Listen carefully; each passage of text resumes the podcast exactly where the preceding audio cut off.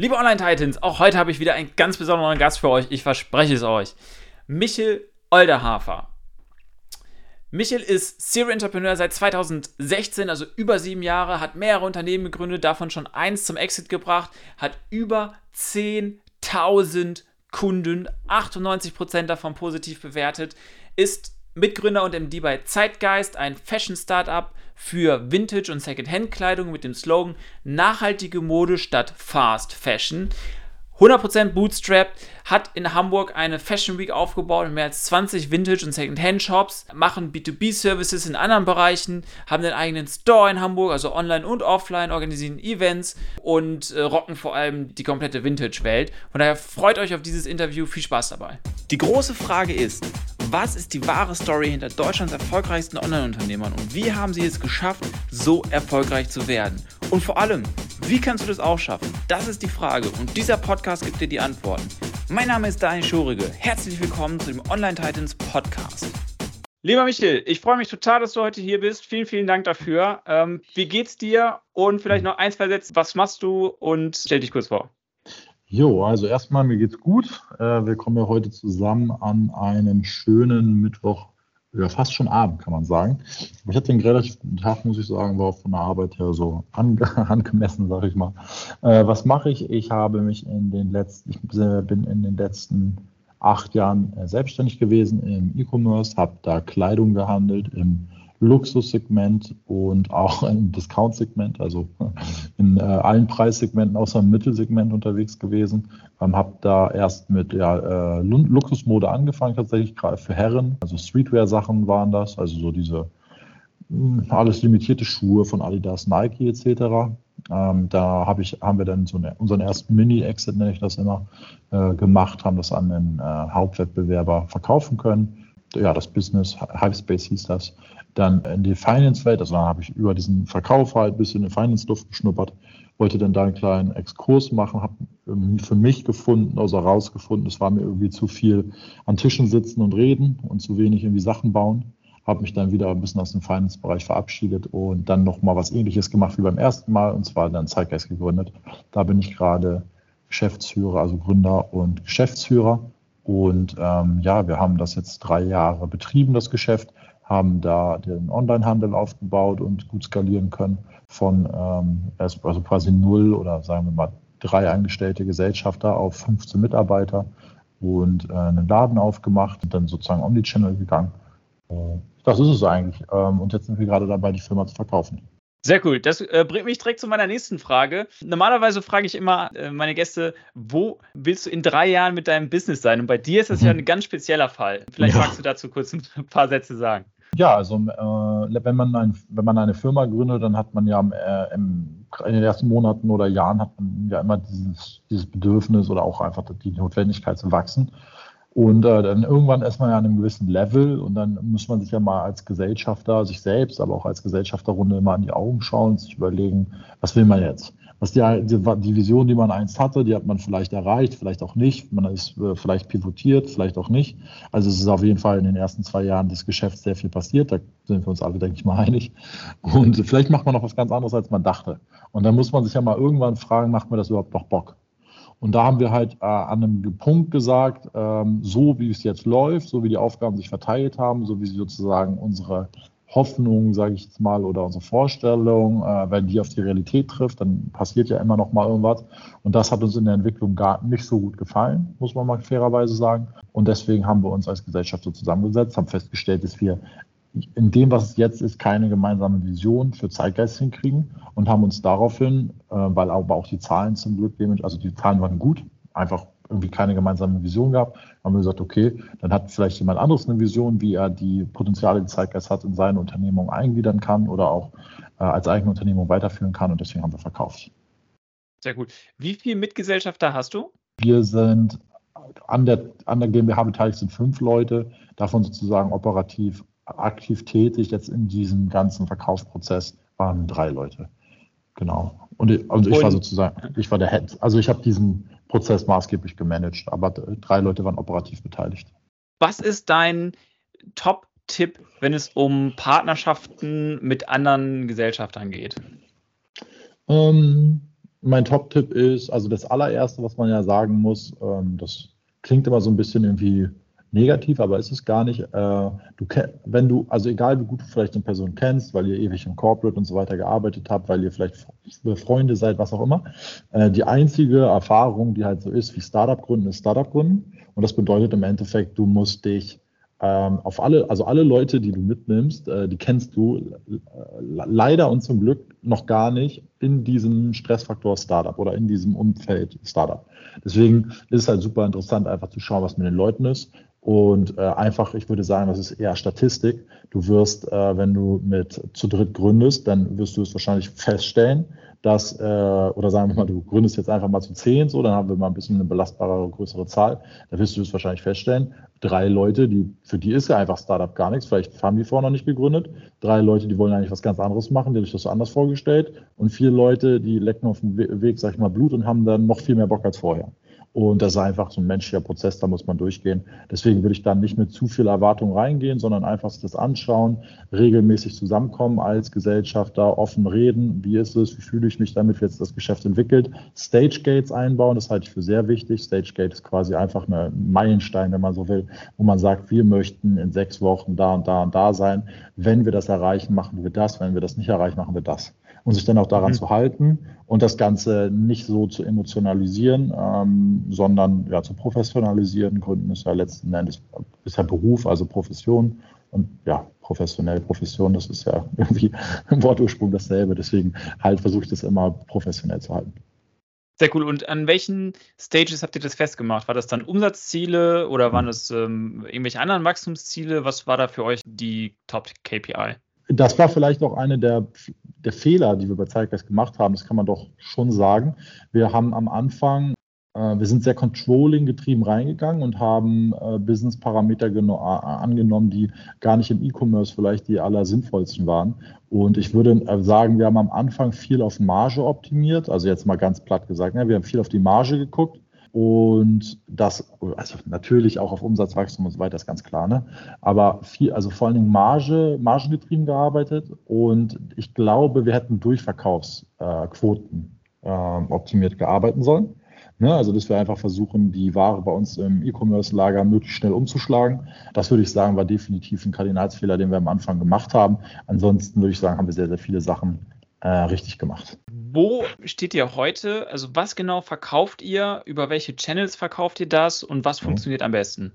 Wir verkaufen Secondhand und Vintage-Mode für Männer als auch für Frauen aus den 80er, also bis in 70er, 80er, 90er, Nuller Jahren. So. Das verkaufen wir über einen eigenen Online-Shop, äh, über Plattformen wie Grails, Depop, eBay waren wir auch mal, das machen wir nicht mehr, also hat auch offensichtlich dann nicht so gut funktioniert. Und über unser Ladengeschäft im äh, Winter funktioniert unser eigener Online-Shop mit Abstand am besten, gerade über Owned Media, äh, Entschuldigung, Owned Marketing-Kanäle wie das Newsletter-Marketing. Und im äh, Sommer äh, funktioniert das Ladengeschäft am besten. Und wie kommt ihr am besten an eure Kunden? Wir kommen sehr gut über, also Google ist unser stärkster Traffic-Kanal. Da sind wir sehr stark aufgestellt im Bereich SEO. Also SEO, da habe ich mich reingefuchst, da habe ich viel Zeit investiert. Ich habe einfach gemerkt, dass diese Vintage-Nische relativ unerschlossen ist. Also natürlich haben da waren da ein paar Leute, haben existiert, aber jetzt nichts krasses. Ne? Also, und dann letzten Endes habe ich, wenn man ganz platt ist, habe ich mir eigentlich Zalando angeschaut, wie haben die äh, ihre, ihr SEO aufgebaut und habe dann quasi an jede Kategorie, Unterkategorie, also an die ganzen Zalando-Keywords, habe ich eigentlich im Endeffekt Vintage rangeklatscht und mich dann da etabliert. Das hat halt zu extrem vielen organischen, äh, zu organischen Traffic geführt. Sehr wichtig für uns. Und darüber hinaus war TikTok vor allen Dingen organisch tatsächlich, also nicht so sehr mit der Werbung, sondern äh, einfach gute, also Viral Content wäre das ja am ehesten. Viral Content, vor allen Dingen über TikTok, hat gut funktioniert für uns, aber eben organisch äh, haben wir jetzt wenig Ad-Budget irgendwie raufgeklatscht. Und dann klassisch, denke ich mal, der, die Instagram-Ads. Das heißt aber auch, äh, liebe Online-Titans, hört gut zu an dieser Stelle. Es gibt mehrere Kanäle, es gibt ähm, verschiedene Strategien und vor allem es gibt auch Spieler in einem ähnlichen Markt, von dem man sich orientieren kann. Das höre ich zumindest äh, aus seiner Antwort raus. Und ja. äh, das wollte ich an der Stelle auch nochmal unterstreichen. Ähm, mhm. Und ich finde es total wichtig. Ja. Sehr gut. Also, also vielleicht, also man kann sich halt immer anschauen von den großen Playern, also angenommen, äh, man vertreibt jetzt, weiß ich nicht was, Surfbretter im Hawaii-Stil oder sowas. Man ist ein bisschen nischiger positioniert, also irgendwie Surfbretter mit einem Schnitt irgendwie von Hawaii. Ich weiß nicht, kenne mich da nicht aus. Aber dann gibt es ja halt nochmal irgendwie einen Online-Shop mit Surfbrettern, die alles anbieten. Und dann kann man sich halt erstmal so von dem abgucken, aha, auf welche Keywords, äh, Keywords ranken die und so, aha, wie konzipieren die Ads und dann kann man eben in die Nische rein optimieren. Ich glaube halt, dass es relativ schwierig ist, heutzutage mit einem eigenen Online-Shop live zu gehen und direkt so das super broad machen zu wollen. Also zumindest wenn man Bootstrap halte ich das eigentlich sogar für unmöglich. Äh, man sollte dann äh, in der Nische erstmal wachsen und dann ähm, Kapital sozusagen einsammeln, wenn man so will, oder Kapitalpolster bilden, um dann äh, wieder wachsen zu können. Vielleicht auch einfach nur eine neue Nische oder auch mehr in den ja, größeren Markt. Total mhm. äh, hilfreich. Da könnt ihr euch äh, echt total viel äh, von abschauen, liebe Online-Titans. Total cool. Vielen Dank. Wie hat das alles für dich angefangen, lieber Michel? Das Gründen meinst du oder Zeitgeist? Wie bist du auf das Unternehmerische gekommen? Also gesagt, okay, ich möchte ähm, was Eigenes gründen. Und wie ist es dann äh, sukzessive zu Zeitgeist gekommen? Also mir wurde das Gründen ein bisschen in die Wiege gelegt. Ich komme aus einer Familie, die ähm, aus vielen Selbstständigen besteht, vor allen Dingen im handwerklichen Bereich. Also mein Onkel ist Holzhändler, äh, mein Vater ist selbstständiger Gastronom, äh, mein anderer Onkel ist äh, also Versicherungskaufmann, gut, das ist jetzt nicht Handwerk, ne, aber also da war auf jeden Fall ein bisschen was an Selbstständigkeit da, was man sich angucken konnte. Äh, da haben mir natürlich als Kind ein paar Dinge imponiert, so, also es sind tatsächlich, also es sind manchmal auch ein bisschen lächerliche Sachen, ne? aber zum Beispiel irgendwann, äh, früher wurde ja noch in Büros geraucht und dann irgendwann wurde das sozusagen verboten. Dann hat mein Onkel in seinem Büro weiter geraucht und dann ist mir das als Kind aufgefallen und ich habe ihn gefragt, sag mal, Onkel, warum rauchst du noch in deinem Büro? Und er meinte, weil mir hier alles gehört, ich kann machen, was ich will. Und das fand ich halt, also ich meine, Rauchen ist nicht cool, aber machen zu können, was man will, ist schon cool. Und äh, das hat mir imponiert auf jeden Fall als Kind. also tatsächlich war es wirklich, also das ist so krass in meinem Kopf hängen geblieben. Ähm, auch wenn ich niemandem empfehlen würde zu rauchen. Ähm, und äh, das zweite, um die zweite Frage zu beantworten, ich glaube, ich wollte einfach zurück ins, in den E-Commerce. Ich kannte mich in der Mode schon aus und es war einfach naheliegend und ich mochte halt dieses Luxuspublikum nicht. Also ich bin eigentlich ein Mensch, Mensch, der, also meine Eltern sind im Endeffekt Arbeiter, ne? Und ich habe da ähm, äh, in diesem Luxussegment halt irgendwie war, hatte es mit einem Klientel zu tun, was ich gar nicht gefühlt habe. Also, die, also Menschen, die sich äh, Ledertaschen für, weiß ich nicht was, 12.000 Euro kaufen, das hatte nichts mit meiner eigenen sozialen Herkunft zu tun. Und deswegen habe ich mir gedacht, okay, ich finde Discounter halt viel geiler. Außerdem sind ja auch schon viele deutsche Unternehmer, äh, Dieter Schwarz mit Lidl, die Aldi-Brüder, ähm, Deichmann und so weiter, die sind ja alle mit Discount-Produkten reich geworden. Da habe ich mir gedacht, okay, jetzt machen wir mal einen Vintage-Discounter und so ist Zeitgeist entstanden. Ja, sehr, sehr cool. Heißt auch, dass du dir im Prinzip neue Traumkunden ausgesucht hast, oder? Ja, auf jeden Fall. Also ich meine, so den Traumkunden gibt es vielleicht gar nicht, aber ich mochte auf jeden Fall, ich, ich kann einfach Preissensitivität kann ich viel besser nachvollziehen als Trigger sozusagen, als, was ist denn das andere? Äh, ich kaufe mir, ich weiß es nicht, ich kaufe mir Fake Selbstbewusstsein über Kleidung. Ich weiß nicht, und ich kann dir nicht mal sagen, was, mhm. ja, also einfach so Status, Status mhm. würde ich sagen, ist es. Mhm. Ja. ja, sehr, sehr cool. Was war das absolut schlimmste Erlebnis für dich in deiner Reise als Unternehmer? Oh, das ist schwierig. Wir haben, äh, ah, ah, oh ja, da, äh, es wurde tatsächlich mal bei ähm, einer meiner Unternehmungen, will ich jetzt gar noch nicht mal so spezifisch darauf eingehen, wo das passiert ist, äh, wurde eine Kasse buchhalterisch falsch gepflegt. Also es gibt ja sozusagen, wenn du äh, ein PayPal-Konto hast, ist es ja wie ein eigenes Bankkonto, wird es ja erstmal so gehandhabt. Dann hast du ein Bankkonto, dann hast du nochmal Kassen. Ne? Also wenn du Ladengeschäfte hast und so weiter, dann läuft das buchhalterisch unter Kasse. Da hatten wir ähm, mehrere Kassen auch. Und da wurde eine Kasse ein ganzes Jahr lang äh, falsch erfasst. Und dann musste ich einen sehr, sehr hohen Steuerbetrag, also einen, immerhin einen ordentlichen fünfstelligen Steuerbetrag von jetzt auf gleich nachzahlen. Das war richtig zum Kotzen. Also mhm. Zahlungsziel hat, 14 Tage. Ja, so, ja, eher so drei, also ich glaube irgendwie die erste, die erste, die erste, die, die erste Anschrift sozusagen, der erste Brief wurde irgendwie noch falsch zugestellt oder sowas. Und dann Zahlungsziel eher so drei Tage. Also das sind wirklich Dinge, ja. die man nicht erleben will. Das war, das war wirklich schrecklich. Und was hast du daraus gelernt? Ähm, Buch, man sollte, man sollte sich erst überlegen, also wenn man eine Firma baut, dann geht es ja darum, ein ungelöstes Problem zu finden, ein Produkt oder ein Service zu entwickeln, der äh, dieses Problem optimal oder nach deiner Meinung nach effizient löst ein Geschäftsmodell zu entwerfen, was die Problemlösung für dich effizient macht, also dass du wenig Aufwendungen hast, um diese Probleme, also als Unternehmung, als Unternehmer, wenig Aufwendungen hast und damit Kosten, um diese Problemlösung durchzuführen und das dann zu skalieren. Das ist ja eigentlich deine Aufgabe. Das ist das aller, aller, allerwichtigste. Und ich würde sagen, das zweitwichtigste ist, dass alle administrativen Vorgänge, die das begleiten, sauber sitzen. Mhm.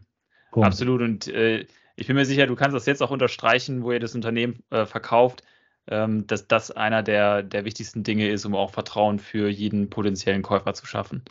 Auf jeden Fall. Also wenn wir jetzt über wirklich, wirklich große äh, Unternehmen sprechen, also wenn jemand, der Hörer, äh, das Glück hat, dass er jetzt gerade eine Bude aufbaut, die, weiß ich nicht, was jetzt äh, in die 10 Millionen äh, Umsatzgrößen reinwächst oder so, dann würde ich tatsächlich darüber nachdenken, mir an mein äh, Cap-Table eine Investmentbank oder so etwas ranzuholen. Gar nicht unbedingt, weil die das beste Angebot machen oder weil sie das beste Netzwerk haben, sondern weil die halt einfach ähm, buchhalterische Standards dir aufzwingen, die, wenn du sie dann einhältst, äh, dir alles andere Wachstum tausendmal leichter machen. Und es ist auch immer ganz geil, wenn man einen schönen, also Skin in the Game nennt sich das ja, glaube ich, so ein bisschen, wenn man einfach einen Partner im Cap-Table sitzen hat, der schon mal Trust selber hat, dann färbt sich dieser Trust sozusagen auch an das äh, Startup ab, weil anders als eine Aktiengesellschaft ist ja ein Startup also eine GmbH muss ja wesentlich weniger reporten als ein Startup und hat deswegen auch erstmal im Kapitalmarkt weniger Trust.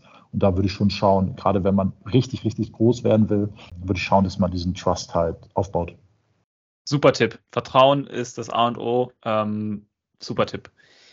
Wir kommen äh, zu unseren sieben Hot Seat Fragen. Das heißt, ich stelle dir jetzt sieben Fragen. Du kannst dir eine schnelle Antwort äh, einfallen lassen. Genau, meistens so ein bis zwei Sätze. Oh, bist du bereit?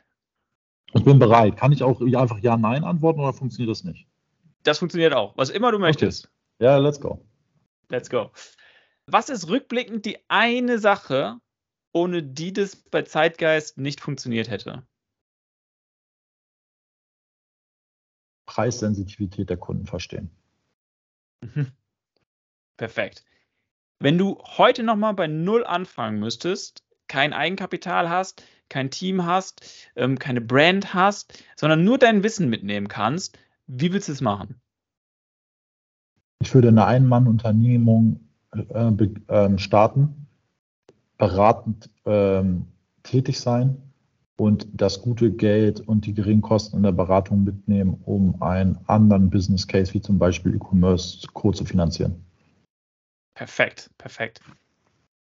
Thema Mindset. Ähm, was sind die Top-Glaubenssätze äh, gewesen, die dich in den letzten Jahren zum Erfolg gebracht haben? Wo du sagen würdest, so, der Glaubenssatz oder die Glaubenssätze, das hat mir wirklich geholfen.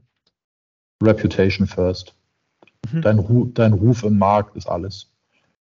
Ja. Super. Beruf und Privatleben, wie trennst du es voneinander? Ich habe kein, hab kein richtiges Privatleben gehabt, die letzten, seit ich Gründer bin. Also nicht gut. Also kann ich, kann ich nicht empfehlen, das so zu machen, aber ich habe de facto die letzten sieben, acht Jahre sehr, sehr viel gearbeitet und habe mich außer um den engsten Kreis der Familie um fast gar nichts gekümmert. Ja, okay, perfekt. Das Thema Gewohnheiten. Welche Gewohnheiten haben dir in den letzten Jahren am meisten gebracht, slash geholfen? Hm, tatsächlich würde ich sagen, am Sonntag einmal meinen Kalender durchzugehen, penibel zu planen und über die penible Planung gezwungen zu sein, pünktlich zu sein. Ich, also easy as that, würde ich sagen. Mhm. Macht total Sinn. Thema Geldmanagement. Wie würdest du äh, anderen Leuten raten, mit Geld umzugehen? Privat oder geschäftlich? G geschäftlich. Versuch aus jedem Euro drei zu machen. Ja. Perfekt. Thema äh, Mentoring. Ähm, was ist der beste Ratschlag, den du jemals gehört hast oder bekommen hast? Ich würde tatsächlich, tatsächlich kann ich zu der vorherigen Sache auch, warum ja. drei? Also du brauchst ein Euro für die Steuer, ein Euro für äh, das, um das Produkt und die Mitarbeiter zu bezahlen und ein Euro für den Profit. Für dich. So, ja, super. Also ja. so ist es. Der, der, der, beste Tipp, den ich hier bekommen habe, ist, würde ich auch sagen, Reputation first. Also das ist, so einfach ist es. Wenn, wenn die, also vielleicht kann ich das noch ausführen. Wenn du zu ausgewählten Entscheidungen in deinem Arbeitsleben ja sagst und dieses Ja, also das Wort, in entsprechend Taten umwandeln kannst Und diese Taten, weil du nicht an tausend Baustellen gleichzeitig arbeitest, zu irgendwie zu, zu, zu Gold werden, sage ich jetzt mal so, bisschen pathetisch. Äh, und daraus dann irgendwie Mehrwert, wie auch immer der jetzt da sich darstellt, für alle am Projekt Teilnehmenden entsteht, dann wird ja im Endeffekt, kann man sagen, dein Wort zur Tat und die Tat zu Geld, sag, sag ich jetzt mal.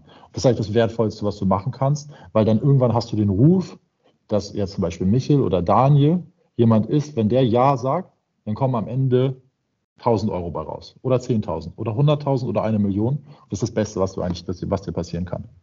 Und solche Leute möchtest du in deinem äh, Freundes- und Netzwerk äh, natürlich haben. Und äh, im allerbesten Fall möchte ich sogar, dass Leute sagen, äh, Michael ist jemand, wenn äh, der sagt, er macht es, dann macht das. Das ist das Allerbeste. Perfekt, super. Da wir langsam zum Ende zukommen, äh, was ist der eine Tipp, den du anderen Entrepreneurs geben würdest? Ah, das, ist, das macht, das ist ein bisschen, das widerspricht jetzt vielleicht ein bisschen dem, was ich vorher gesagt habe. Aber ich finde es extrem wichtig, dass man ähm, gerade wenn man wächst und wenn man Mitarbeiter einstellt, dann stellt man ja die Mitarbeiter ein, als aus Sicht des Unternehmers gesprochen, um den Kundenwunsch sozusagen in der eigenen äh, in der Abstinenz ist es ja nicht, in der eigenen Abwesenheit sozusagen an den verschiedenen Unterbaustellen bestmöglich zu erfüllen. Und wenn das der Fall ist, dann würde ich sagen, ist es wichtig, von der unternehmerischen Perspektive zu wechseln. Vorher würde ich sagen, Customer First, Shareholder Second. Und sobald sozusagen Mitarbeiter da sind, würde ich sagen, Employ Employee First, Customer Second, Shareholder Third. Also, dass man eine Priorität hat. Perfekt. Total wertvoll. Vielen, vielen Dank dir. Ähm, wo kann man dich am besten finden? Auf LinkedIn findet man mich und kann auch gerne da mit mir schreiben, wenn man Fragen zu dem hat, was ich gesagt habe. Ähm, und da bin ich unter Michel, wieder Lausjung aus Lönneberger Olde Hafer zu finden. Aber ich denke, das ist dann auch in den Shownotes mit drin. Ne? Absolut, absolut. Lieber Michel, tausend, tausend Dank dir für das äh, total coole Gespräch. Es hat mich total gefreut. Und allen da draußen wünsche ich äh, weiterhin ganz, ganz viel Erfolg und bis zum nächsten Mal. Danke für die Einladung, Daniel. Wenn dir das Interview gefallen hat, freuen wir uns total über ein Review mit 5 Sternen und eine Weiterempfehlung an deine Freunde.